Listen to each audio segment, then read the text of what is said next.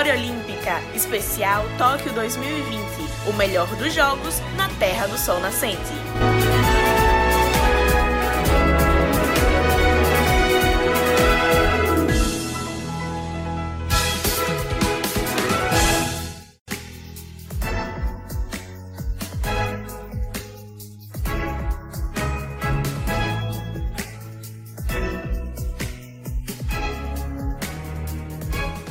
Chegamos no ar o sétimo e último episódio do especial Memória Olímpica Tóquio 2020, o melhor dos jogos na Terra do Sol Nascente. Você que conferiu toda a Olimpíada conosco desde o começo, desde antes dos jogos, quando nós fizemos aquela projeção do que esperar do Brasil para a Olimpíada. Tivemos mais cinco episódios aí falando com intervalos de tempo, né, contando aí as histórias de todas as medalhas, de todas as participações aí do Brasil, sempre em intervalos de cada três ou quatro dias mostrando as medalhas, as conquistas, tudo que o Brasil conquistou ou deixou de conquistar em Tóquio foi assunto por aqui. E agora estamos gravando e publicando esse episódio na quinta-feira, dia 12 de agosto. Quase uma semana aí, né? Daqui a pouquinho, no final de semana, vamos fazer é, uma semana do fim dos Jogos Olímpicos. E estamos aqui, eu, Eduardo Costa, e ela, Roberta Souza, para a gente falar dessa Olimpíada que acabou e fazer um grande balanço. Esse episódio final é para fazer um balanço do Brasil a Olimpíada foi boa, foi ruim, trazer grandes destaques, quem surpreendeu, quem decepcionou.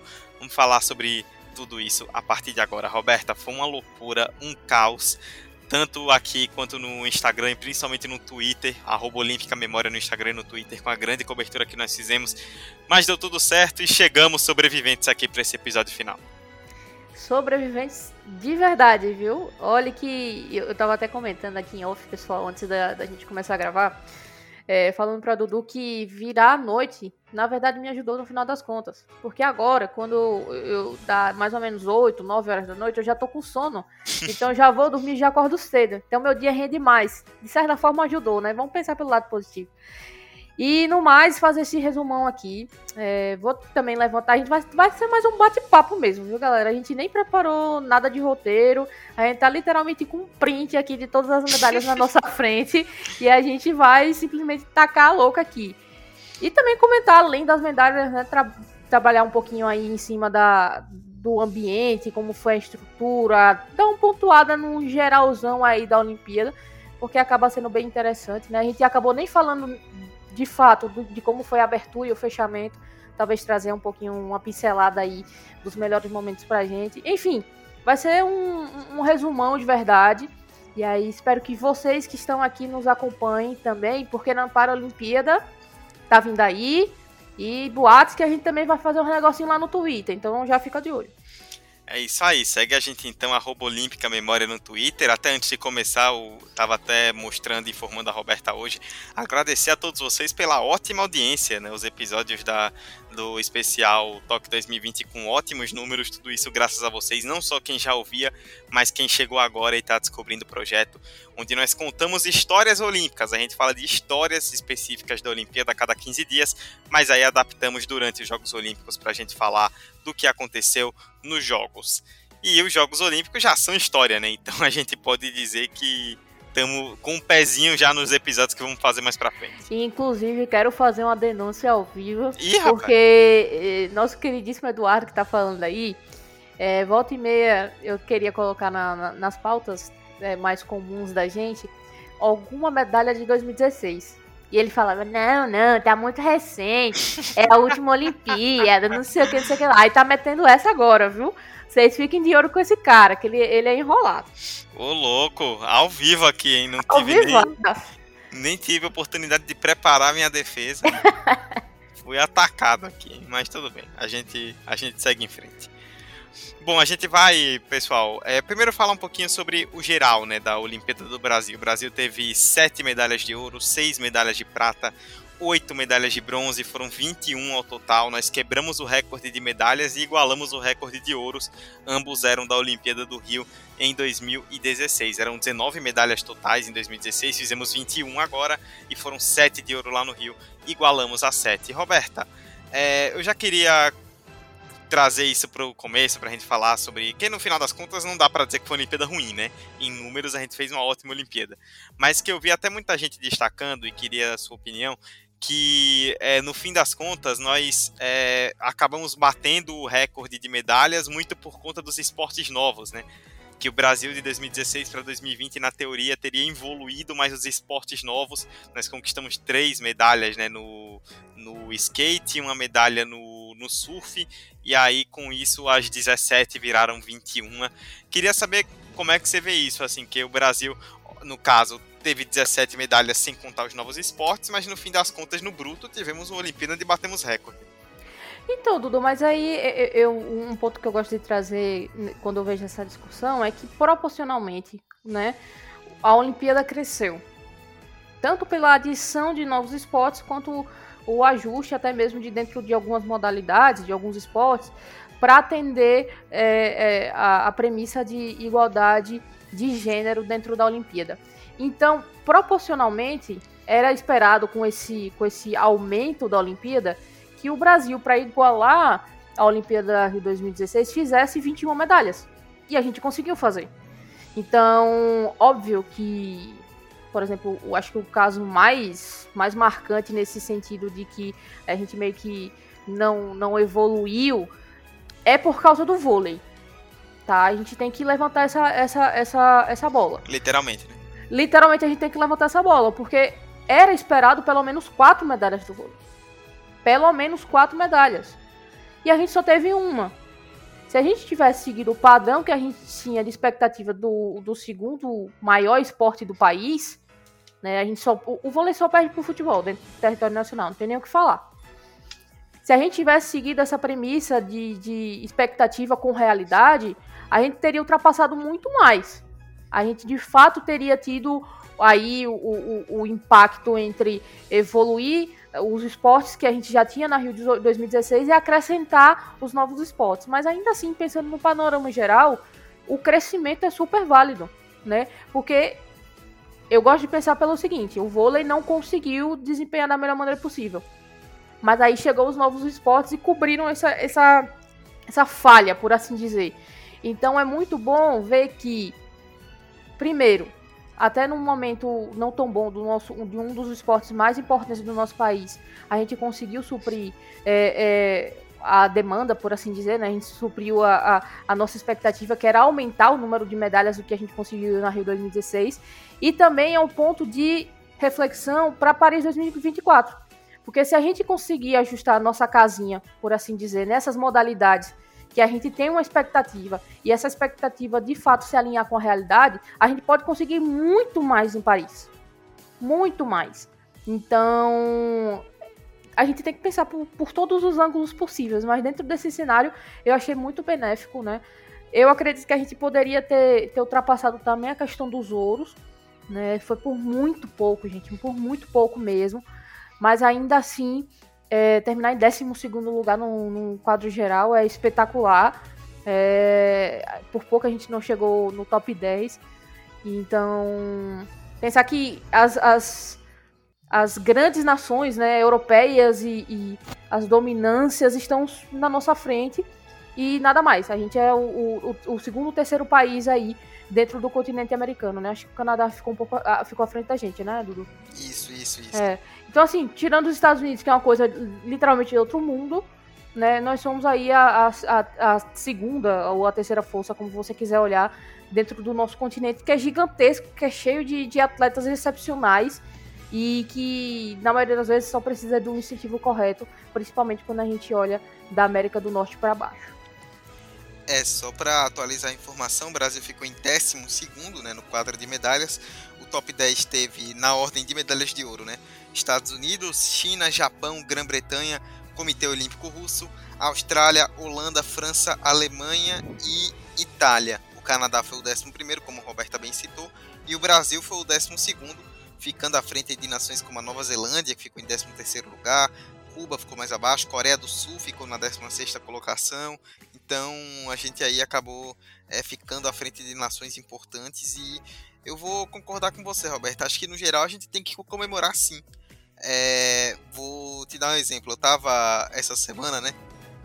é, eu tava. A gente sempre usa, né? Você sabe bem, a gente sempre usa o, o acervo da Folha de São Paulo, né? Que é aberto para pesquisar muita coisa de informação para os nossos episódios, né?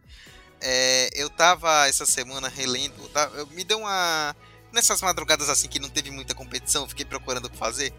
E eu fiquei me perguntando, tipo, o que será que as pessoas achavam dos resultados de outras Olimpíadas na época, né?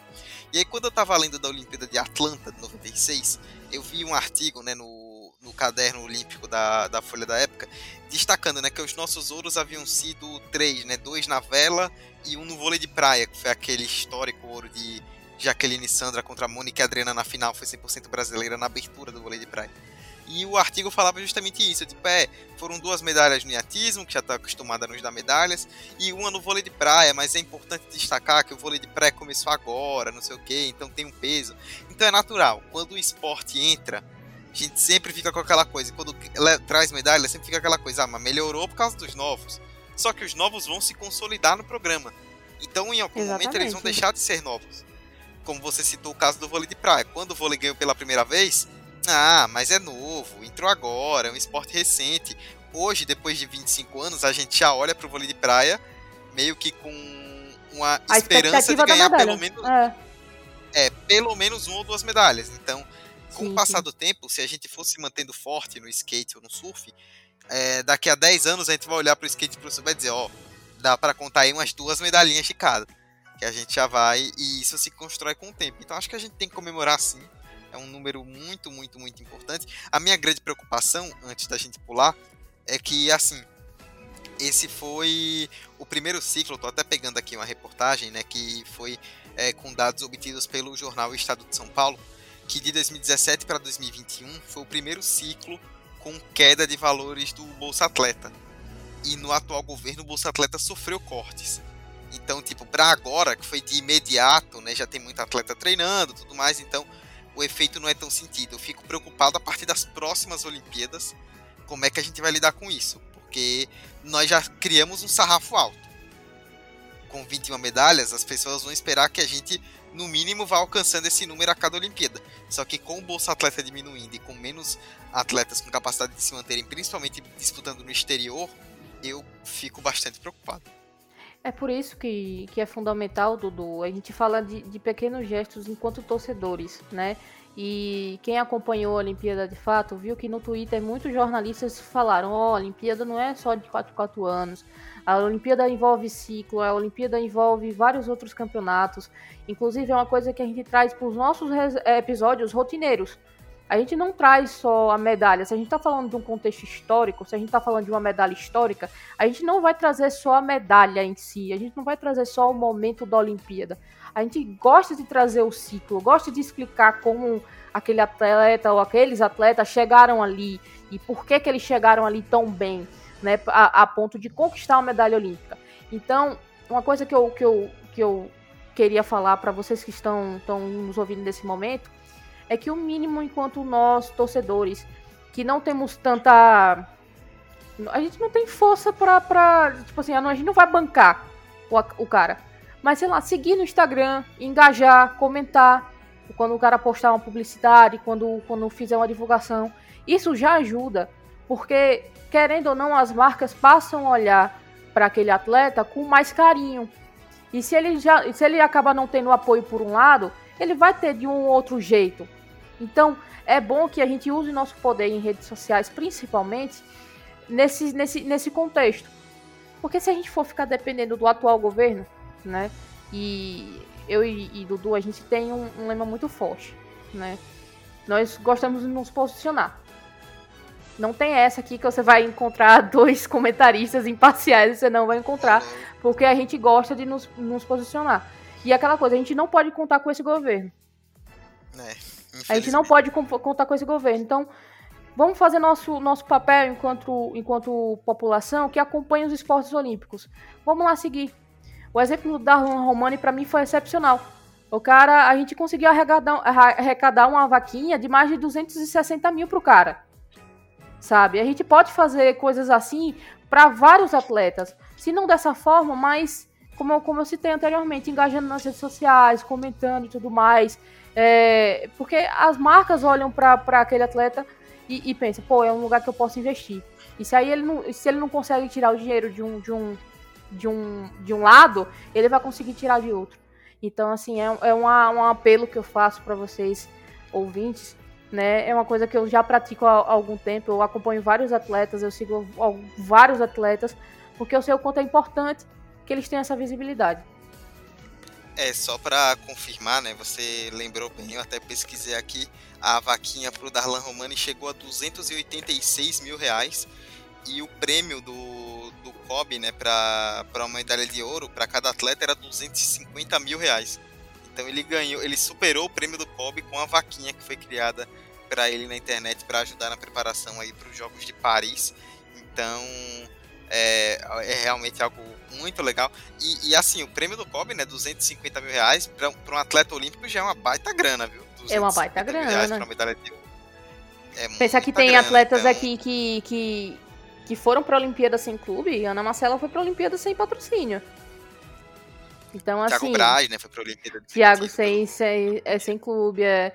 Então, é isso, galera. A gente vem de uma. A gente ainda está em uma pandemia, né? Obviamente a gente está evoluindo na questão de vacinação e tudo mais, mas ainda estamos em uma pandemia. A pandemia afetou todos os setores da sociedade, inclusive aqueles clubes que investiam em esportes olímpicos. Né, esportes olímpicos que eu chamo assim são que não são tão rotineiros na nossa, na nossa mente assim. A gente acompanha mais futebol, mais vôlei, mas tem tantos outros esportes que tem dentro do nosso país que a gente acaba por vezes não conseguindo acompanhar e alguns clubes realmente tiveram dificuldades para manter aqueles atletas, né? A gente teve o, o, discurso da menina do atletismo, não vou lembrar o nome dela agora, que eu sou horrível com o nome. É, que ela falou que o, o, salário dela tinha sido reduzido e tudo mais, que tá ali já era uma grande vitória para ela, super emocionada, quase chorando. E é isso, gente. A gente tem que pensar que o momento já não é fácil num contexto geral. Se a gente pode ajudar de alguma maneira é, é, mais, mais prática, né? Que é seguir o cara, seguir a mina, apoiar, engajar o, o conteúdo e tudo mais, já é uma, uma grande coisa diante de um, um cenário desse. Porque, enfim, não grandes atletas não são só aqueles que ganham medalhas, né? O COB prioriza é. esse lado de premiação para esses atletas, obviamente. Mas tem que pensar em todos os outros, por exemplo, o Darlan, que ficou em quarto lugar, um atleta gigantesco, que encontrou um caminho aí de ter um incentivo até maior do que o COB daria. Então, é, é, são essas pequenas coisas que a gente tem que se atentar e que, enquanto amantes do, dos esportes olímpicos, das Olimpíadas, a gente pode fazer, né? Com toda certeza, Roberta. E aí você citou a questão de premiação. Vamos falar das medalhas do Brasil, né? Como eu disse, foram 21, 7 de ouro, 6 de prata e 8 de bronze. É, a gente não vai falar medalha por medalha, porque senão esse episódio fica um monólogo gigantesco, né? Então eu vou trazer aqui as medalhas e aí nós vamos comentar alguns destaques positivos, algumas curiosidades que, que queiram ser citadas sobre essas conquistas. Começando então, Roberta, com as sete medalhas de ouro, né? Citando aqui na ordem cronológica, tivemos Ítalo Ferreira no surf, Rebeca Andrade né, no, no salto, né, na, na prova da, do salto da ginástica, Martine Grael e Caína Kunze na vela, Ana Marcela Cunha na maratona aquática, e as três do dia do penúltimo dia, né? Isaquias Queiroz na canoagem, Herbert Conceição no boxe e o futebol masculino. Canoagem, boxe, futebol, natação, né? Maratona aquática, vela, surf e ginástica. Tivemos aí uma diversidade de esportes muito grande em todas as nossas medalhas de ouro.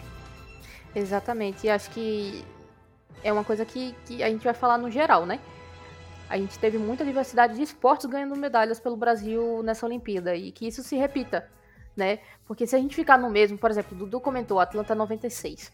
Foram dois esportes. Vela e vôlei de praia. Sabe? As é. três medalhas vieram, vieram desses dois. Das três medalhas de ouro vieram desses esportes. E a gente aqui tá falando de. de todas as medalhas de ouro nossa foram de esportes diferentes. Então, que bom que a gente tá indo nesse caminho.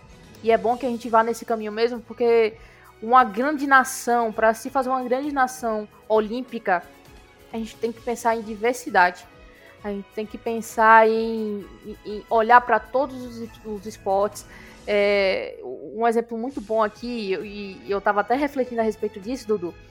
Por exemplo, a gente tá, já tem localidades que esportes específicos são muito fortes. A canoagem, a, a, aliás, a, a vela, a gente já sabe ali, Rio de Janeiro é um polo de vela. Né? Canoagem vela no Rio é bem forte. A gente já está encontrando o boxe muito forte na Bahia. Então a gente está tendo essa diversidade e isso é muito bom.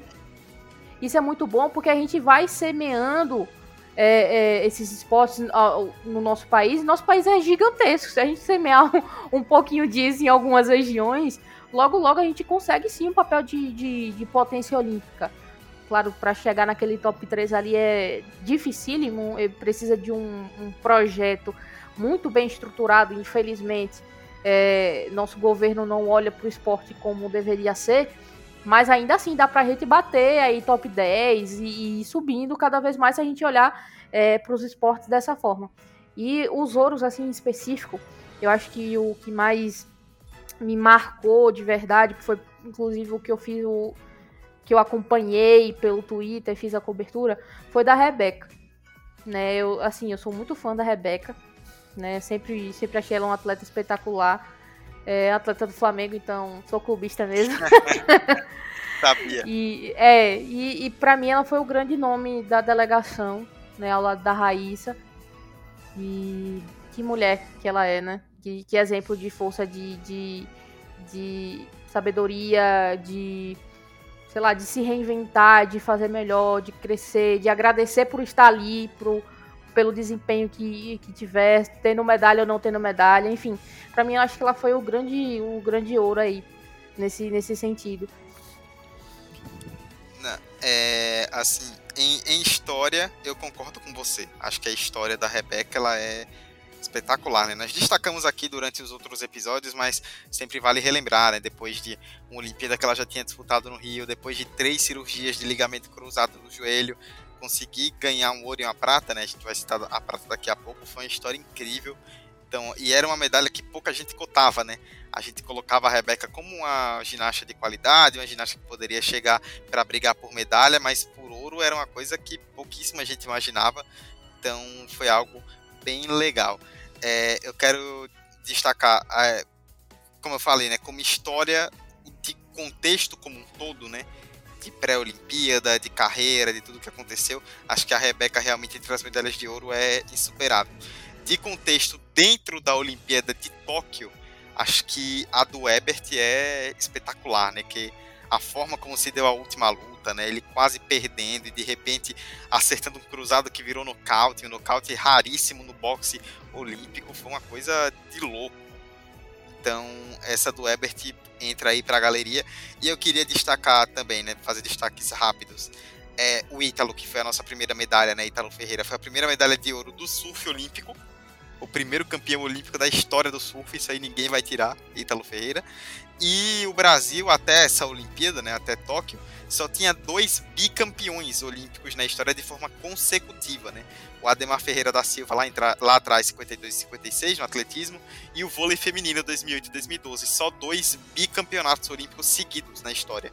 E, e já chegamos a esse número, dobramos esse número na Olimpíada de Tóquio. Martini Greve cai na Kunze, na Forina Nerd FX da Vela, e o futebol masculino, duas aí atletas e modalidades, né, dois que haviam conquistado ouro no Rio e que repetiram a dose em Tóquio.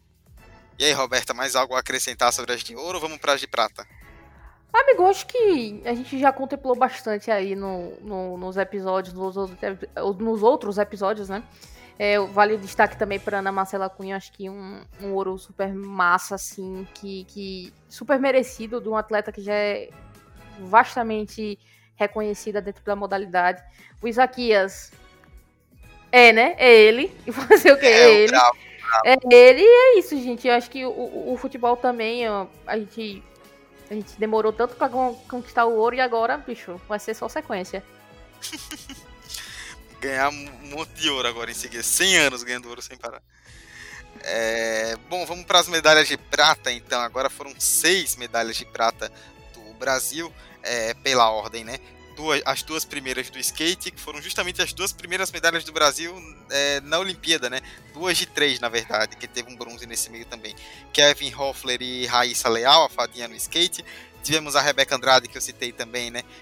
no individual geral com a medalha de prata. Tivemos o Pedro Barros no também no skate, no skate park. Os outros dois foram no skate street.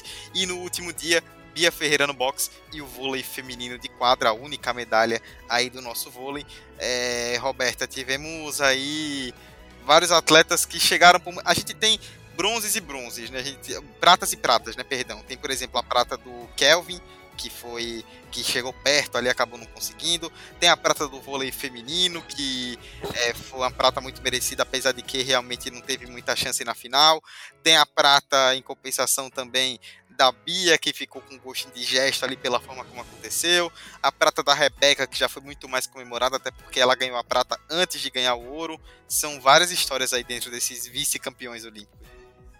É, e amiga, assim, como você falou, são pratas e pratas, entendeu? O ouro, querendo ou não, né? Tirando mesmo o, o, o do Ebert, né? E um pouquinho aí da Rebeca, eram ouros de atletas que, ou de atletas ou de modalidades que é, é, é compreensível a expectativa porque eles já eram dominantes. O Ítalo é dominante no surf, é, a, a Martini e a Caena são dominantes na vela, a Ana Marcela já era muito dominante dentro das maratonas, o Isaquias dentro da canoagem, não precisa nem dizer, e o futebol, que acaba sendo nossa força é, enquanto esporte dentro do país. Agora, o Ebert, o, o, o, o Ebert e, e, o, a Rebeca fugiram no ouro. Da mesma forma, é, é um pouco diferente do que a gente vai encontrar na prata, né? Na prata a gente vai ter diversidades de expectativas e o que aconteceu, né? É, como você citou, a Beatriz a gente já esperava ouro. Veio a prata dentro de um contexto um pouco indigesto, por assim dizer. É. O vôlei, é, a gente era a, a, a, medalha menos cotada do vôlei, contando vôlei de quadro e vôlei de praia. E aí veio, veio esse, essa prata. Então essa prata, por exemplo, tem um gosto de ouro muito forte, né? O Pedro Barros, muito massa, porque é um cara que a gente tinha uma expectativa muito, muito boa do parque, né? A gente conseguiu colocar os três brasileiros na final. E esse ouro, essa prata dele, né? Perdão, foi excepcional também. Então acaba tendo um gosto também de ouro, né? A, a prata da Rebeca Andrade é, é, é para mim, por exemplo, é a medalha, uma das medalhas de prata mais inesperadas no sentido de que a gente está falando da ginástica, então, essa prata, em condições normais, né, era para ser um, um, bronze. Porque era esperado que é. Simone Biles estivesse ali com ouro. Então, também tem esse, esse é, sentido. É, e aí vem Raíssa e, e, Kevin, que não são não é tanto uma, uma questão de inesperado, mas por ser uma modalidade que está entrando, a gente não sabia muito bem como ia acontecer. Então, como você disse muito bem, são pratas e pratas, são contextos diferentes para cada prata aqui, diferente um pouquinho do ouro. O ouro tinha muita questão de expectativa e realidade sendo cumprida e umas, um, uns gatos pingados aí de surpresa. Na prata não, na prata tem todo um contexto é, diferenciado para cada um. E eu acho que para mim aqui o mais marcante, eu vou acabar batendo no vôlei, né? É, já falei, eu falei isso no último episódio, gente, mas vou repetir, eu sou muito fã de vôlei. então, e eu sou muito fã das meninas. Fiquei muito, muito, muito feliz. Apesar de que a gente fica um pouco frustrado, porque chega aquela possibilidade de ganhar um ouro e a gente tá tão acostumado a ganhar ouro com vôlei que é aquela coisa, né? a gente fica nessa expectativa. Porém, é uma das medalhas mais importantes para mim, dentro desse contexto de Olimpíada de Tóquio, foi essa prata do vôlei. Porque foi um suspiro, sabe? É um suspiro do vôlei brasileiro. E eu espero que seja um suspiro que seja bem audível para a Confederação Brasileira de Voleibol, olhar melhor o que está sendo feito, né? Foi o que a gente até comentou no episódio. É, pois é, a gente, para quem para quem tiver indignado, né, como nós ficamos nos dois últimos episódios, né, no quinto e no sexto, nós fizemos aí diagnósticos da autópsia, analisando o morto, no que foi no caso o vôlei brasileiro aí nos Jogos de Tóquio. Mas brincadeiras à parte, fica aí para quem quiser conferir. É, fazendo um destaque rápido também, Roberta, eu citei aí, né? Cada medalha tem a sua história, a gente sempre gosta de falar de todas elas, mas falando das medalhas de prata, acho que não tem como a gente não destacar de forma mais efusiva a Raíssa, né? É a que, medalha... que garota. Pois é, 13 anos, a medalhista mais jovem da história do Brasil. E com. É impressionante, né? Porque ela competiu como gente grande, mostrou muita maturidade, muita força na disputa, mas se divertiu demais, né, cara? Dançou, fez o, o tal do vapo, né, lá na hora da manobra, tá? brincou com todo mundo, fez piada, como uma criança mesmo, sabe? Mostrou um espírito de criança como ela é realmente. E, cara, legal, que tem de garota que vai se inspirar nessa conquista da Raíssa é uma coisa espetacular. E realmente ela ela prometia ser um destaque da Olimpíada do Brasil pela idade, né? Já seria muito curioso, né? Ver uma garota de 13 anos ainda ganhando a medalha de prata. É um espetáculo, né? E só para destacar também em relação à idade, dentre as medalhistas de prata nós tivemos a mais jovem da história do Brasil, Raíssa Leal, com 13 anos, e a mais velha da história do Brasil, Carol Gataz, com 40 anos, fazendo parte aí do time de, do vôlei feminino e fazendo parte muito bem. Central titular, foi a única brasileira na seleção oficial da Olimpíada, jogou muita bola, Carol Gataz. É, vale aqui destacar que Camila Bright deveria estar também nessa seleção, mas né, é, tá bom, tá bom, tá bom, tá bom, tá tudo certo, tá tudo certo. O, o campeão sempre ganha uma, uma puxada de saco quando ganha. É, fazer o quê, né? Outra coisa, Dudu, vale destaque aqui pros ouvintes, saiu o resultado da, da Visa Awards, tá? A Raíssa ganhou. Sim. Raíssa é a maior, o maior, a maior representatividade de espírito olímpico dessa Olimpíada, certo? E inclusive acho que envolve uma premiação e ela já delegou o projeto social que ela vai é, é, investir essa premiação. Ela até tem o um último post dela no, no, Instagram sobre isso, tá? Depois dei uma olhadinha lá, tem até o Instagram do projeto né?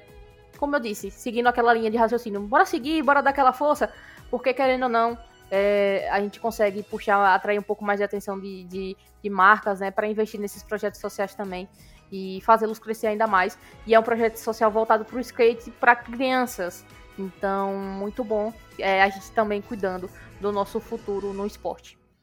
Bom, a gente falou das medalhas de ouro, de prata, vamos fechar então agora com as medalhas de bronze do Brasil, né?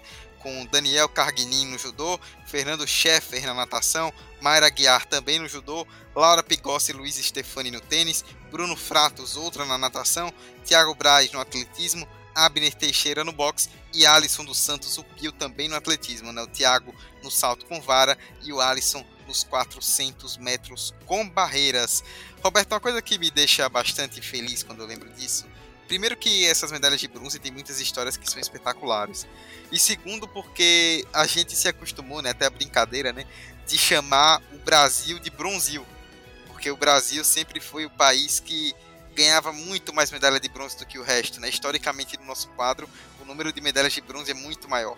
E esse ano foi maior realmente, com oito, mas só uma medalha de bronze a mais do que as de ouro e duas a mais do que as de prata, né? Então a gente continua sendo o país que ganha mais bronzes do que ouros e pratas, mas com essa distância cada vez mais diminuindo. Não que isso seja um problema, porque medalha olímpica ela tem que ser comemorada de qualquer forma.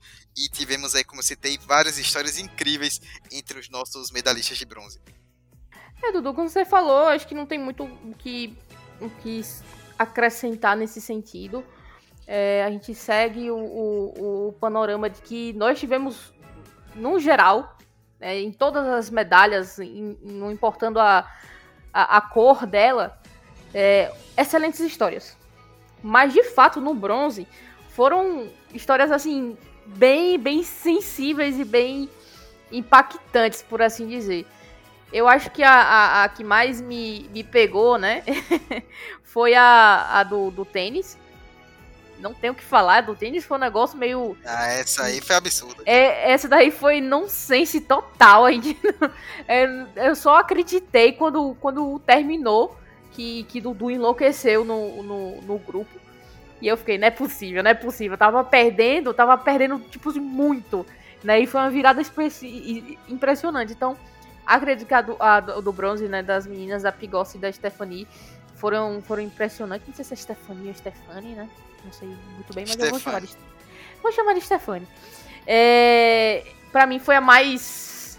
Assim, louca. Eu acho que uma das mais loucas medalhas da, de Olimpíada do Brasil, assim, no geral mesmo. E acho que da, a medalha de bronze mais animada, mais brasileira, mais naquele estilo foi a de Alisson, né? Porque não tem como, o cara é muito, muito, muito massa. E com certeza é um cara que a gente vai ter que ficar de olho, viu? Porque ele é muito novo, Paris tá vindo aí. E eu não duvido desse cara pegar uma prata, um ouro no próximo ciclo olímpico. Então, ficar de olho aí, porque a gente tem um, uma joia do atletismo nas mãos e a gente tem que saber aproveitar. É, é, normalmente, né, uma coisa que eu gosto de dizer é que normalmente as medalhas de bronze elas costumam ter muitas histórias impressionantes, né, assim, porque ouro e prata, vira e mexe, a não sei que rola uma surpresa, são sempre dos dois primeiros, né, obviamente, então de atletas que muitas vezes já estão cotados, então ele já vem de uma condição melhor e tal. O bronze é bem comum que a gente tenha bronzes muito inesperados, né? Como nós citamos, como eu citei, por exemplo, Daniel Carguinin no judô era um cara que a gente via como promissor, mas a gente não esperava que agora fosse bater medalha. Mesma coisa com Fernando Scheffer na natação, que fez a melhor prova da vida na final nos 200 livres e conquistou o bronze. Ou então, é... Bruno Fratos, quanto tempo que ele esperou essa medalha, tentou 2012, 2016 foi uma grande decepção e agora ele consegue lá no 50 livre. Ou então a Mayra Guiar, três bronzes seguidos, primeira mulher a ganhar três medalhas individuais em Olimpíadas consecutivas para o Brasil. Thiago Braz, que a gente não botava nenhuma fé depois do ciclo muito ruim pós-ouro em 2016 e volta com bronze. É, o Abner, mais uma medalha no boxe, o Alisson, que você citou. E a grande história que é Lara Picossi e Luiz Stefani, né, cara? Coisa de maluco aquela medalha. Vindo, a gente comentou, né, no episódio em que elas ganharam bronze, mas, cara, que louco, né? Ninguém dava absolutamente nada. E até eu vi um pessoal comentando, quem comentou isso foi é, uma amiga, Patrícia Zene, do podcast Histórias do Tênis. Patrícia, eu acho que ela ouve Memória Olímpica, se estiver ouvindo, um abraço para ela. Que assim, a gente apoia o tênis, a gente torce, a gente é, curte. É, no meu caso, por exemplo, eu já acompanho há muito tempo, então é, já era de conhecimento né, a existência das duas.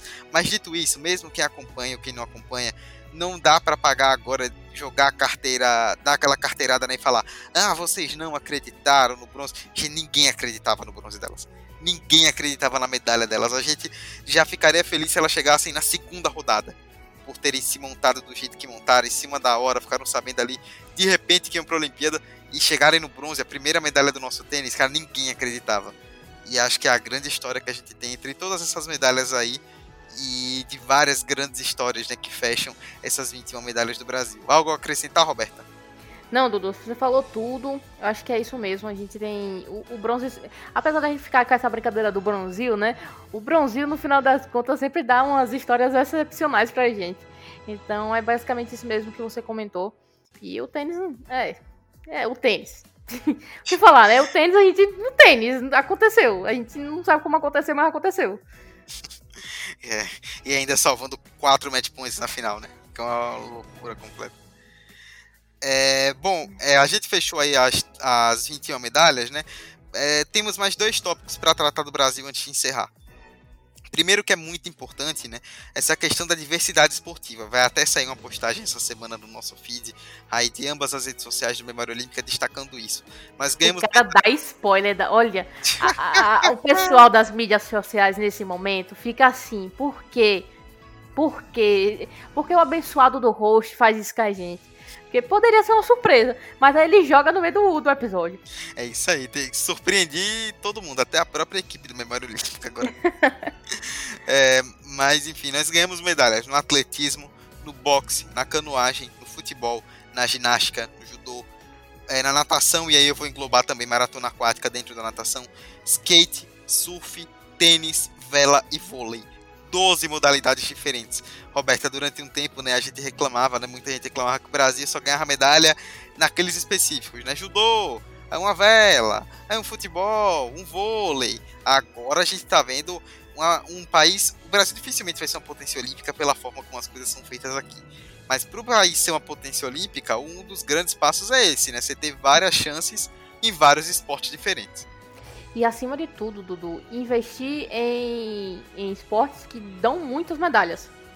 Então, se a gente tivesse um atletismo muito forte, e a gente imaginar que a gente. atletismo como um todo, pô, é uma, uma possibilidade de, de, de, grande número de medalhas. Outro, outro esporte que pode dar muitas medalhas, ginástica. Porque são muitas, muitas provas. Não só a ginástica artística, tá? Tem a ginástica rítmica também, gente. É, vale destacar, né? É bom a gente não esquecer. Então, assim, é, o caminho de grandes potências é esse. O, o, o, esportes que dão muitas medalhas. Natação, esporte que dá muitas medalhas, porque são diversas provas, né? A gente acaba tendo é, pontuais dentro dessa, dessas, dessas, desses esportes. Por exemplo, a gente conseguiu duas medalhas na natação. Massa, duas medalhas na natação, do, dois bronzes. A gente conseguiu aí o, a medalha do, do Alisson na, do Alisson e do Thiago Braz no, no atletismo. Se a gente tiver, como o bem citou, né? Se a gente tivesse de fato uma estrutura é, para ser uma grande potência olímpica, o primeiro passo seria olhar para esses esportes que dão muitas medalhas, né? Por enquanto, a gente está longe disso daí. Mas que bom que a nossa representatividade olímpica em quesito de, de, de, de ouro, pratas e bronze está aumentando. Isso dá uma pontinha de esperança na gente que, poxa, talvez, né? Talvez estejam surgindo outros esportes dentro do nosso país que tenham, assim, que tenham, que, que ganhem força. Porque essa, essas medalhas não só são, não são um número, né? Como o Dudu citou, 12 modalidades. São 12 modalidades que ganham representatividade. Então a gente vai encontrar é, a galera mais nova olhando pro skate e querendo praticar skate. A gente vai encontrar a galera mais nova vendo a medalha do Fratos indo pra natação. Ou então a Ana Marcela indo pra maratona. A gente vai encontrar é, galera mais nova olhando pra medalha da, da, da Pigossi e da Stefani e querendo praticar tênis. Então essas medalhas são mais do que medalhas, elas também são inspiração dentro do esporte, dentro de cada modalidade. E eu acho que é tudo uma questão de colher Aliás, de plantar para colher. Então a gente planta, né? Com esses exemplos que a maioria deles não tem o devido incentivo, vamos ser justos, mas que chegam lá com, com muita força de vontade e que eles, a, além do exemplo e da medalha que eles conquistam, eles vão semeando as próximas gerações. Isso é muito bom, né? Porque talvez, não, não, a gente não sabe como é que vai ser Paris 2024. Possa ser que dê muito ruim. É. mas possa ser que dê muito bom porque a nossa lógica nesse quesito está evoluindo. A gente torce para que continue evoluindo mesmo diante de cenários não tão bons, como o Dudu citou do Bolsa Atleta e tudo mais, é, é, que é o que falta no nosso país, investimento de verdade no esporte. A gente teve o, o, o fim do Ministério do Esporte nesse governo, né, eu vi uns comentários bem... Inclusive, eu quero sua opinião a respeito disso, Dudu. Claro. Não sei se você chegou a ver alguns, algumas pessoas dizendo ah, que foi só terminar o Ministério dos Esportes que a gente conseguiu mais medalhas. Ah, não, não, não, não fizeram isso. Aí eu, aí eu deixo pra você comentar a respeito ah, disso. Meu Deus. Eu, eu, eu, juro, eu vi gente falando, defendendo sério essa, essa teoria de que a, a problemática toda estava dentro do, do, da existência de um ministério. Então eu quero que você comente a respeito disso, eu vou ficar quieto. Não, o que eu posso dizer é que o mal de você, o mal de você conviver em sociedade é que você tem que conviver com a burrice alheia, né? Às vezes você tem uns idiotas assim que fazem questão de chamar atenção falando essas merda, né, cara? Não dá, cara, liberal não dá. Com todo respeito, liberal não dá. é isso, vamos, é, é, acabou o tópico nessa daí. Acabamos o tópico nessa daí. Mas é isso, assim, em linhas gerais é muito bom, né? Sigo falando, é muito bom a gente ver várias modalidades, vários esportes recebendo medalha, conquistando medalha, na verdade, recebendo, não conquistando. E que isso se perpetue, gente. Que isso seja sirva de exemplo. É, é quase que nem, que nem a filosofia do, de Naruto, né? Naruto é assim, gente. Quem acompanha. É, sofre pra caramba e depois vira exemplo, sabe? Tipo, não é o, ideal, mas é o que a gente encontra no país. A gente tem muito o que fazer. Que pelo menos é, é, dê bons frutos e que em breve né, a gente consiga ainda mais medalhas, ainda mais consolidação dentro de alguns esportes é, que hoje não tem tanto incentivo quanto deveria. Muito bem, a gente saiu de liberalismo para Naruto no mesmo comentário. É, a gente, é, é isso, pessoal. É isso, pessoal. não tem muito o que fazer, não. Nós dois conversando, só dá isso. Pois é. E pra gente encerrar, então, essa, esse tópico Brasil, né, e partir para alguns destaques internacionais e fechar de vez o episódio, destacar como tivemos aí uma grande força feminina, né, nas medalhas brasileiras. A, o, muito do que conseguimos no quadro de medalhas, por exemplo, foi por conta do, do que as mulheres fizeram, porque elas bateram recorde aí, né, de, de medalhas, só trazendo algo que, uma informação que até foi publicada ontem, né, no, nas nossas redes sociais, foi a Juliana da, lá das nossas redes que trouxe essa informação, né, o, as brasileiras subiram ao pódio nove vezes no Japão, o que representa 41% do total. Foi o melhor desempenho da história proporcional aí no Brasil. Foi o maior desde os Jogos de Pequim em 2008, quando o Brasil tinha conquistado sete medalhas. E curiosamente, é, as mulheres ganharam 9 de 80 medalhas disputadas, enquanto os homens ganharam 12 de 118. Então, na proporção, as mulheres acabaram ganhando até mais do que os homens. E conquistaram três medalhas de ouro entre as sete do Brasil. Foi um recorde feminino é, também. No Rio, em Londres e em Pequim, nas três últimas, nós temos ganho dois ouros femininos. Agora três. Além, é claro, dentre esses três ouros, né, tivemos a Martina Caena com o bicampeonato que nós citamos, a Rebeca, que foi a primeira campeã olímpica da ginástica artística do Brasil, é, nas outras medalhas também tivemos a Raíssa Leal do skate que eu falei, né, a medalhista mais jovem da história, a Mayra, a Mayra Guiar, primeira do Brasil a ir para pódios competições individuais em três Olimpíadas seguidas. A, a Laura e a Luísa do tênis, né, a primeira medalha olímpica do nosso tênis. É, a, a, Ana Marcela, a Pia, é, a, a, própria Carol Gataz do vôlei, né, a medalhista mais velha da história do Brasil. E a única medalha do vôlei nacional. Pois é, a única medalha do nosso vôlei, do vôlei feminino de quadra. Roberta, tipo, o esporte feminino brasileiro sai muito maior do que entrou dessa Olimpíada. E assim, amigo, que bom que eh, isso está acontecendo e espero que, que, que seja uma evolução constante. Porque a ideia do COB, né, do COI, aliás, é de fato implementar a igualdade de gênero na Olimpíada. Né? Igualdade de gênero não é só atletas é, masculino e feminino é, de forma igualitária. É também sobre medalhas sabe? É bom a gente seguir é, é, essa evolução, é bom a gente ter essa representatividade, porque cala muita gente que fala bobagem. É. E é bom calar muita gente que fala bobagem, sabe? É... Eu, eu, eu, assim, falando das medalhas das mulheres, todas as medalhas femininas de Tóquio são excepcionais. São história, histórias excepcionais, não tenho o que falar né? Você, como você bem citou, todas a gente pontua alguma coisa que é muito histórica, que é muito relevante, que é muito expressiva. E que seja assim, que a gente chegue em Paris, que tenha a, que tenha a meta de 50 a 50, né, da, da igualdade de gênero, e que a gente consiga o mais próximo disso dentro das nossas medalhas também.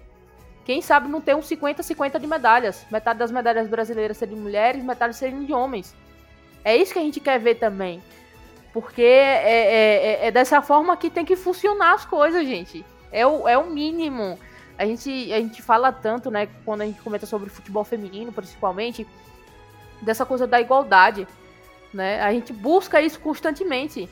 E que bom que no, na maior competição esportiva do mundo, as coisas já estão se alinhando para esse sentido. Sabe? É muito bom ver isso. E que isso se propague, é aquela coisa é semear para colher, é semear para colher. A gente tem que semear coisas boas para a gente colher coisas boas. Eu acho que esse é o primeiro passo, né? A gente já tem essa representatividade muito mais bem equilibrada, tanto de atletas quanto de medalhas. Não, com certeza, né? Como eu, como eu citei, né, essa questão dos números muito bem trazidos aí pelo pessoal das nossas redes sociais lá no, no Memória Olímpica, é, nós conquistamos é, com as mulheres né, nove medalhas de 21, né? Então a gente ficou aí quase na metade. Foi muito pouco, assim, mais duas medalhas aí que, é, que não vieram, a gente teria conquistado aí uma, uma metade, né? Uma igualdade. E vamos ver, já foi uma Olimpíada onde a própria participação feminina do Brasil foi muito próxima à masculina, coisa que jamais tinha acontecido, é, com tudo que aí está sendo feito para a Olimpíada de Paris, né, que tem sido colocada como a Olimpíada da Igualdade, É, vamos ver aí, mas a tendência é que seja essa mesmo, que nas próximas Olimpíadas a gente tem, a gente tem um número muito semelhante de mulheres e de homens conquistando medalhas e quem sabe chegar a essa tão sonhada igualdade. Roberta, podemos partir para os destaques internacionais e encerrar? Por favor, eu queria também comentar. Não, vá, continue. Eu vou deixar essa de surpresa no final. Ih, rapaz, que isso, hein? Então a gente já vai nos últimos episódios, né? Nós sempre encerramos aí com alguns destaques internacionais. E eu queria, é, tenho até destaque individual para fazer, mas antes disso eu queria fazer um destaque, né? Como um todo. Eu até achei que foi algo pouco falado quando acabou a Olimpíada, um destaque pro evento, né? De forma geral, porque Roberta e eu acompanhamos esse ciclo aqui no Memória Olímpica, né? Mesmo que os episódios tratem de histórias, a gente acompanha as notícias. E houve durante muito tempo uma grande dúvida se essa Olimpíada ia rolar. A gente ficou com receio, tipo, pô, como é que vai ser essa Olimpíada? Milhares, dezenas de milhares de atletas indo para o outro lado do mundo, risco de variante, contaminação em massa, e se dá um surto na Olimpíada, como é que faz? É, e assim, é importante registrar que Tóquio está vivendo o, a maior quantidade de casos durante a pandemia, e assim, a maior quantidade de casos lá, 5 mil casos, tá? O Brasil sonha com isso. Mas é, é, de se destacar isso também de forma negativa. Mas por outro lado, nós tivemos, em comparação aí a 11, 12 mil atletas que vão para a Olimpíada, um número baixíssimo de casos de atletas que realmente é, deixaram a competição por casos positivos. E dá para dizer nesse sentido, né, Roberta? É, tivemos aí alguns casos, sim, claro, mas no número bruto, acho que dá para dizer que foi um sucesso a Olimpíada, mesmo em meio a esse caos que a gente viu. É, foi um sucesso porque, em linhas gerais, o povo japonês é um, é um povo extremamente organizado e correto naquilo que faz. Né? A gente brincou em todos os episódios sobre a arbitragem japonesa, mas aí a gente tem que lembrar que a arbitragem nem é sempre japonesa, né? A arbitragem, na maioria das vezes, vem com representantes de todos os mundos, do, de todo mundo, aliás. Né? Mas, em, em linhas gerais, eu acredito que essa Olimpíada só aconteceu, Dudu, porque foi no Japão. Hum. Eu acredito que, que pouquíssimos outros países teriam a capacidade de organizar algo em meio à pandemia como o Japão organizou. A gente tem que destacar isso. Óbvio que tem, tem aquelas falhas, tem a, a, a questão do que você comentou, um pico de, de, de casos em Tóquio. É, mas esse pico de casos em Tóquio é muito mais uma questão, um, um, um efeito colateral, claro, mas também é, é, uma questão que o país já estava vivendo. Vale destacar que o, o Japão não está tão bem assim com a vacinação, tá? É, é, é, um cenário. A gente vai dizer que é um cenário próximo ao Brasil, porque não é, né? Mas é, as autoridades japonesas, por, por algum tempo, se negaram a, a, a correr atrás das vacinas e tudo mais, então a população, inclusive uma boa parcela da população protestava contra a Olimpíada por causa disso, né? Mas em, em, em, em termos gerais, foi muito bom. Né? Eles conseguiram organizar muito bem a Vila Olímpica, aqueles esportes que precisaram ser.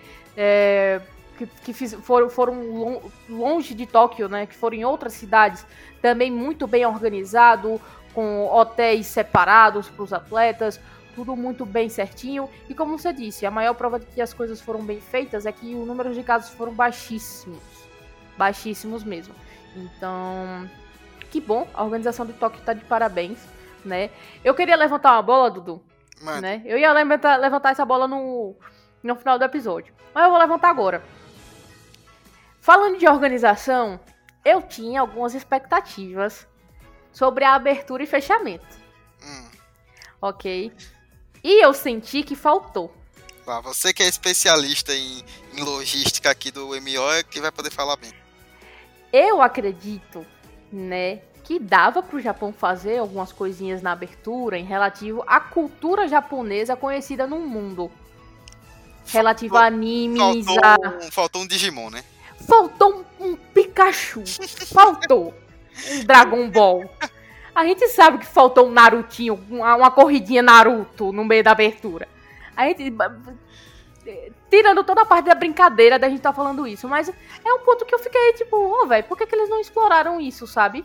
É muito massa toda a, questão histórica, até pra, porque o, o Japão é milenar, né? É uma cultura milenar, então eles exploraram isso muito bem.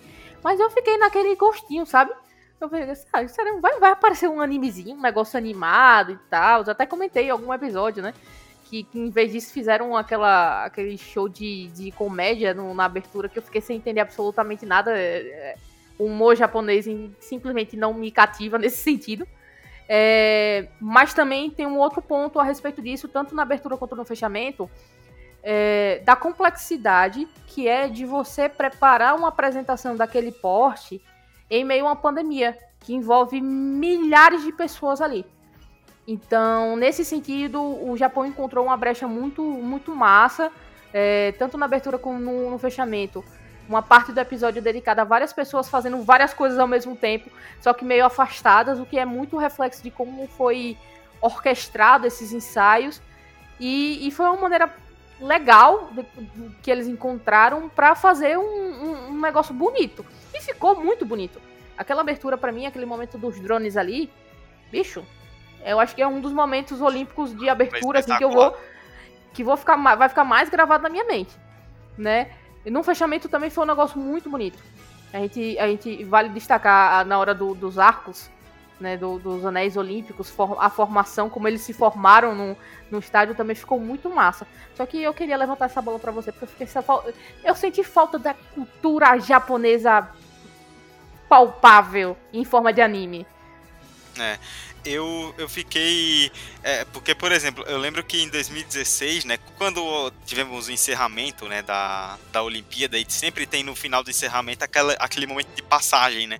Da série atual para a próxima. Rolou Super Mario e tal no encerramento, eu fiquei, opa, rapaz, já. Então, pois é, eu digo, rapaz, Japão vem aí, hein? Eu, eu fiquei nessa ficou todo mundo esperando, né? Eles fizeram uma festa sensacional, né? Assim, principalmente se você considerar que não teve público, que é muito difícil uhum. uma festa dessas em público, foi sensacional. Mas faltou.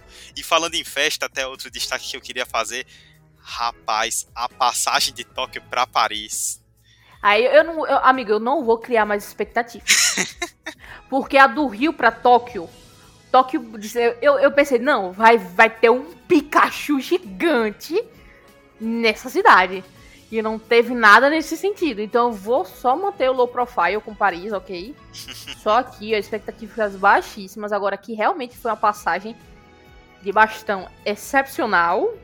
Foi. Foi espetacular, tá prometendo, tá prometendo. Paris vem com, inclusive para quem quem ainda não pegou informações a respeito, já tem um projeto né, bem estruturado da cidade de Paris.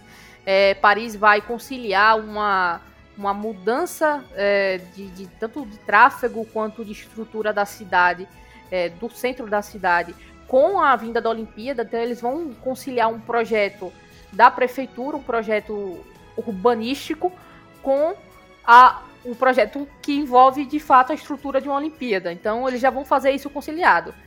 Vai ficar muito interessante porque é o que a gente chama de lagado, no final das contas, Sim. né?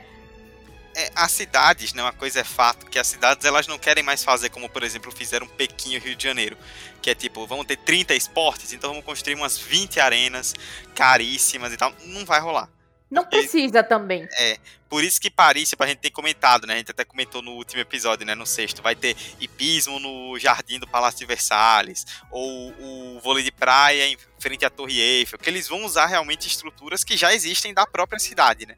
Para conectar as pessoas e para fazer até com que seja uma Olimpíada mais barata. Essa é uma tendência que a gente vai ver aí dos Jogos Olímpicos no futuro próximo em Paris, Los Angeles, Brisbane 2032 também. E, e só para finalizar essa coisa de Paris, a gente teve uma das coisas mais legais dos Jogos de Tóquio, você vai concordar comigo, que foi a competição de judô por equipes. Foi uma coisa Nossa, mas aquilo, aquilo é espírito de quinta série demais, bicho. Não, aquilo ali é colegial total. E a França foi no Budokan, no templo japonês, e ganhou do Japão. 2024 eu quero uma final França e Japão em Paris e agora com público. E o, o judô também vai ser no, no Campo de Mars, tá? Sim. O judô e a, o vôlei de praia, as duas arenas vão ser no Campo de Mars. Imagina uma arena no Campo de Marte lotada de franceses para França e Japão na final do judô, meu amigo. Aí a e gente vai, vai voar, parar. vai voar bituca de cigarro, vai ser uma loucura completa. É isso que a gente gosta. Se os caras já queimam carros normalmente, nessa aí, parceiro, vão. Paris literalmente pegar fogo. Mas é, só para finalizar, é, a gente tá tocando em alguns destaques positivos, né? A gente falou aí dessa questão da organização da Olimpíada, do judô e tudo mais. É, queria destacar duas coisas assim é, pontuais para a gente encerrar. Primeiro, nós já falamos isso durante todos os episódios, mas vale ressaltar como skate e surf pegaram, né? Como são dois esportes aí que vão criar um público muito legal, uma casca bem bacana após a Olimpíada, porque pegaram. E uma coisa que me chamou muita atenção, tanto para o bem quanto para o mal, né? Acho que isso tem muito a ver com o momento que nós vivemos antes da Olimpíada e que ainda estamos vivendo agora de pandemia. Como é, foi muito comum a gente ver os atletas se emocionando, né? Não que isso não seja normal, né? Isso já costuma acontecer em Olimpíada, mas seja na vitória ou na derrota, muitos atletas se emocionando, desabando em lágrimas, mostrando esses traços humanos mesmo. Acho que tem muito a ver com o momento que nós vivemos e é muito legal ver o atleta demonstrar essas emoções assim, a gente se aproxima cada vez mais dele. É, amigo, e, e logo nós, brasileiros, que temos esse, esse déficit de atletas que pensam fora da caixa, nesse sentido de se posicionar, né? A gente encontra alguns, mas dentro do nosso esporte principal, que é o futebol, a grande maioria não, não, não tem essa, essa reflexão, não tem essa consciência. A gente até levantou essa pauta quando falamos do ouro do, da seleção masculina. É muito bom ver essa proximidade. Eu acho que o maior, o maior exemplo, você comentou muito bem, amigo, de questão de emoção no, no pódio, mas acho que para mim o maior exemplo foi a Simone Biles. Sim. Sabe, ela foi ela foi ela foi a grande estrela do jogo sem precisar ganhar milhares de medalhas. Sabe?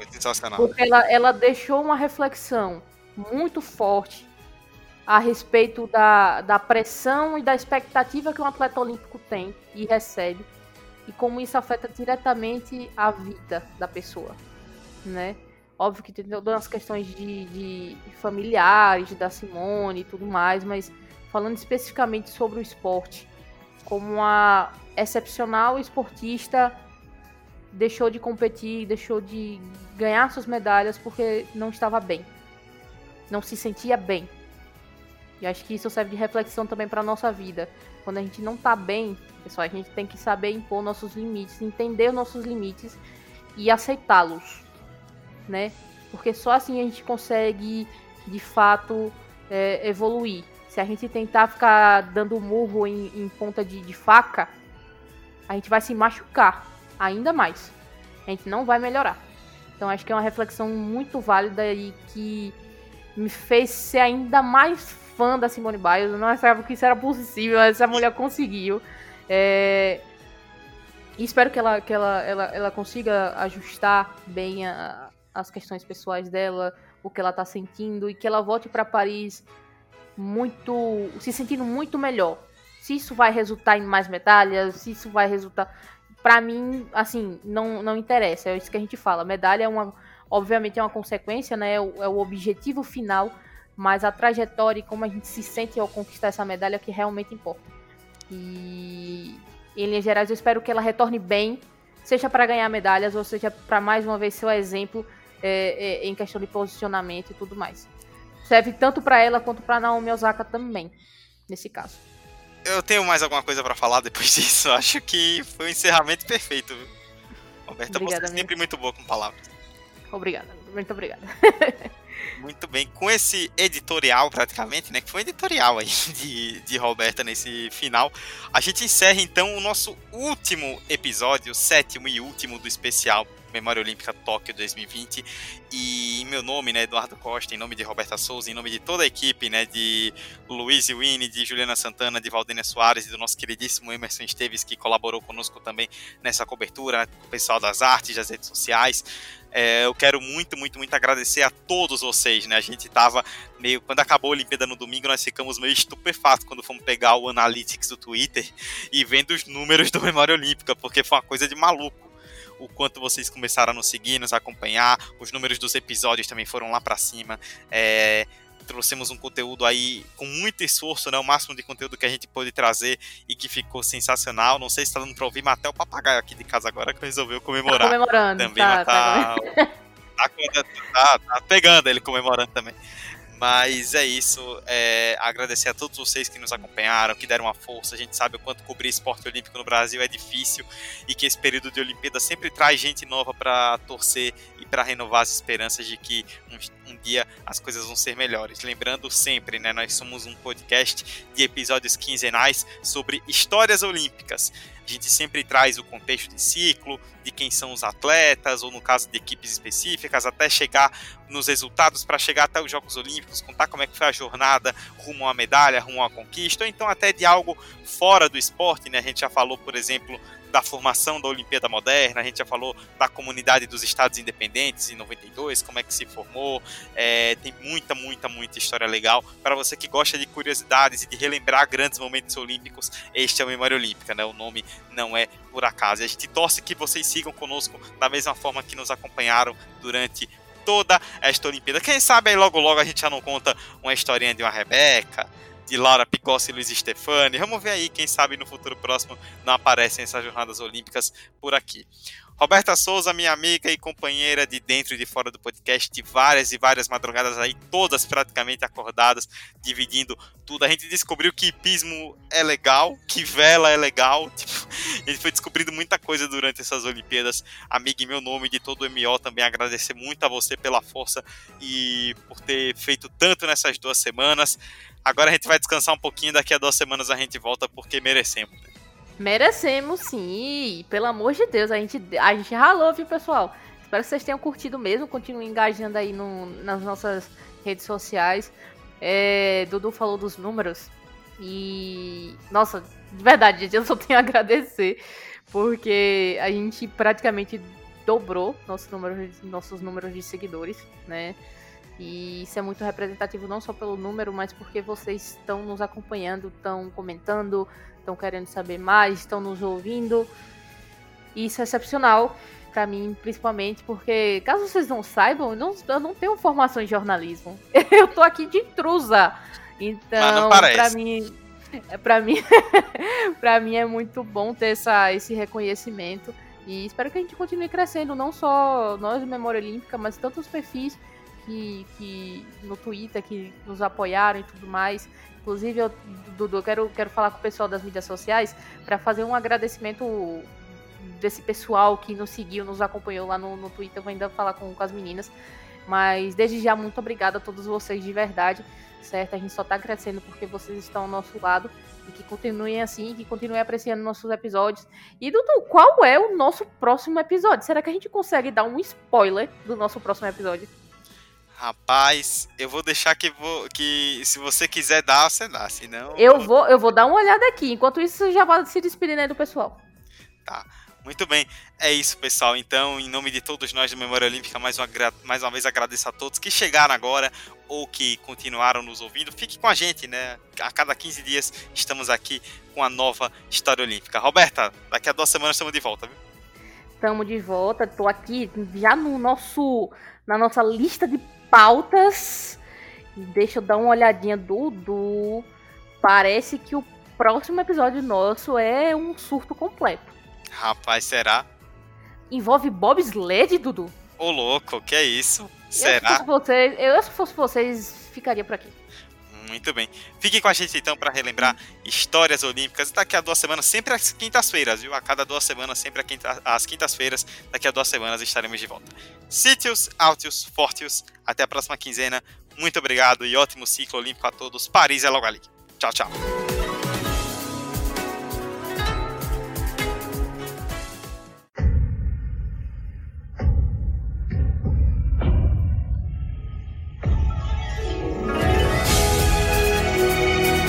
Memória Olímpica Especial Tóquio 2020 O melhor dos jogos na Terra do Sol Nascente.